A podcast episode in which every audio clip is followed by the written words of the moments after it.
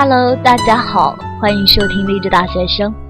种夏洛特烦恼毒太深，下面为大家带来马冬梅醒来觉得甚是爱你。因为梦见你离开，我从哭泣中醒来。他叫夏洛，因为他刚刚出生，他的爸爸就下落不明了。他叫马冬梅，因为他来到这个世界。他的爸爸马东就没了。三四十岁的爱情，在郁郁不得志的现实和柴米油盐中弯弯绕。没有前景的事业，并不美丽的妻子，都是中年人的心病。谁谁谁已经第二轮融资了，某某某又添了一对可爱的双胞胎，甚至新闻里别人的风光，都可能成为对于现实的讽刺。中年人的困境就在于总是向往着最高级的虚荣，却不得不蜷缩在现实卑微的角落。夏洛听说高中时期的梦中情人结婚了，于是盛装出席。他的妻子马冬梅不知道怎么找到了他，当到婚礼现场。夏洛本以为最坏不过是三十多岁。梦想没有出口，却有马冬梅这样一个充满了柴火气的老婆。没想到比这更坏的是，这位接地气的老婆当着老同学的面拆穿了他所有的伪装，让他的虚荣心无处遁藏。夏洛灌了自己许多酒，进入到一个光怪陆离的梦境，自己回到了过去，回到了高中时期。他和最美的秋雅做同桌。戏弄最讨厌的班主任老师，在全校同学面前向秋雅表白。他作曲、唱歌、弹吉他，火了个半边天。他的眼里没有马冬梅。夏洛觉得他是不会爱像马冬梅一样，脸盘大、身量宽、脾气暴、嗓门粗。正常的时候特别粘人，不正常的时候撒泼耍赖。走起路来像是骑着猪，除了是练标枪是个好苗子，没有任何吸引人之处。哪像人家秋雅，瓜子脸、柳叶眉、肤白貌美，我见犹怜。就连毁人不倦的校服都能穿出娴淑的味道。娶妻就当娶秋雅，朴顺儿有面儿，马冬梅，哼。夏洛如愿以偿，获得了巨大的世俗成功。他一无所成时，对于他的爱推推搡搡的秋雅，也终于来到了他的怀抱。直到有一天，他忽然记起那个像是鼻涕虫一样粘着他的马冬梅，那个听到他喜欢别人就不高兴的马冬梅，那个生怕他受委屈，甘愿跟着黑帮老大去小树林的马冬梅，已经成为别人的妻子。已经成为大明星的夏洛去找马冬梅，他给他端出一碗他曾经十分嫌弃、抗拒的茴香打卤面。夏洛一下子百感交集，后来跑去找她的丈夫交涉：“我把一切都给你，你把马冬梅还给我，好不好？”有人说这一段看起来很假，怎么可能？以所有的名誉。财富、运气，去换一个柴火妞。我想，一个人对于你足够重要的时候，你也许会这么做。朱生豪先生说得好：“我们都是这世上无用的人，却都是对于彼此重要的人。”《大内密探零零发》里有一段让人印象深刻：阿发不受皇上重用，心情郁闷的和老婆吵架。刘嘉玲说。你怎么知道我躲在桌下？周星星答曰：“你每一次都是躲在桌子底下呀，有什么办法可以不知道你躲在桌子下面呢？拜托你用脑子想一想，再找几个新鲜的地方躲，好让我有一些新鲜感，好吧？”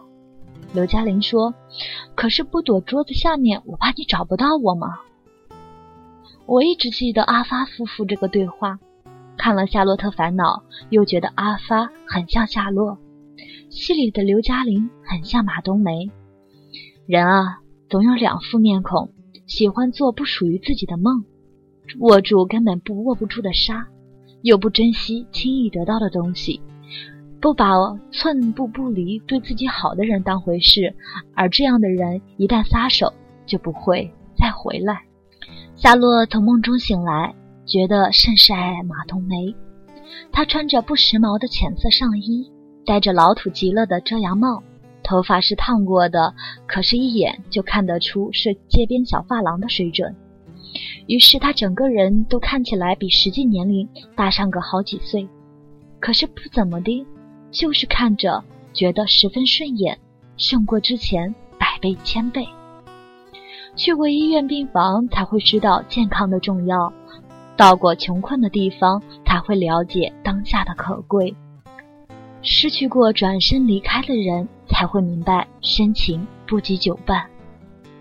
已经给了最好的生活，却还想出去漂泊，讨好不该讨好的人，演绎并不擅长的人生，是最任性，更是人性。于是不去珍惜那些轻易拥有的东西，因为时常有一种当下的拥有及永恒的错觉，直到发现时间不住的流逝，过去的每一秒都已经找不回来，才追悔莫及。更不幸的是，不是每个人都有时光倒流的机会。夏洛是幸福的，因为一梦醒来，马冬梅还是自己媳妇儿。四十平米的小屋，马冬梅收拾得干干净净。一碗茴香打卤面，马冬梅做的诚意满满。我能想象最好的爱情，就是菜在筐里，你在后座上。即便是你不能使我的虚荣都变作现实，但你却是让我安心的秘密武器。和你在一起，不怕疾病与贫苦，也不怕老之将至。而我能想象最好的时光，就是你温暖我一下，我温暖你一下，然后我们一起来日方长。夏洛这样的浑人很多。可是马冬梅这样的笨蛋很少，她也许长得很粗糙，但是她的爱很精致。她必然不是最好的，但是她会给你最好的。如果遇到了这样又傻气却又爱着你的人，请千金不换。正如朱生豪对宋清如所表白的：“我一天一天明白你的平凡，同时却一天一天。”越更深切的爱你，马冬梅，我的世界不大，欢迎你随时前来捣乱。最后点一首水木年华的《一生有你》，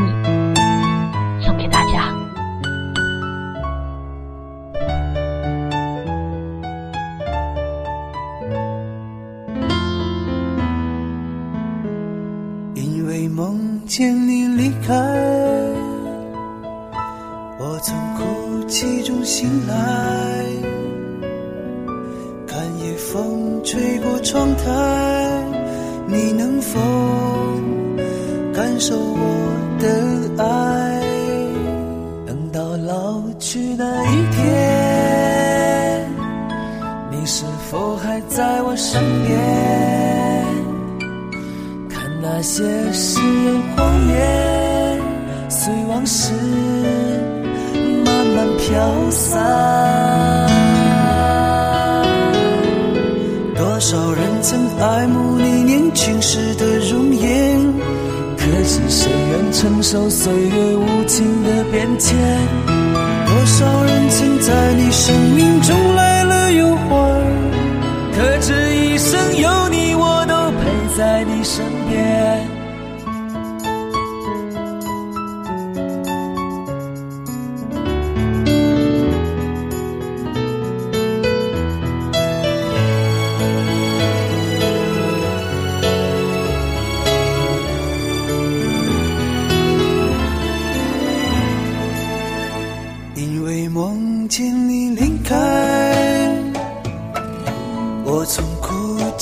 醒来看夜风吹过窗台你能否感受我的爱等到老去那一天你是否还在我身边看那些誓言谎言随往事飘散。多少人曾爱慕你年轻时的容颜可知谁愿承受岁月无情的变迁？多少人曾在你生命中来了又还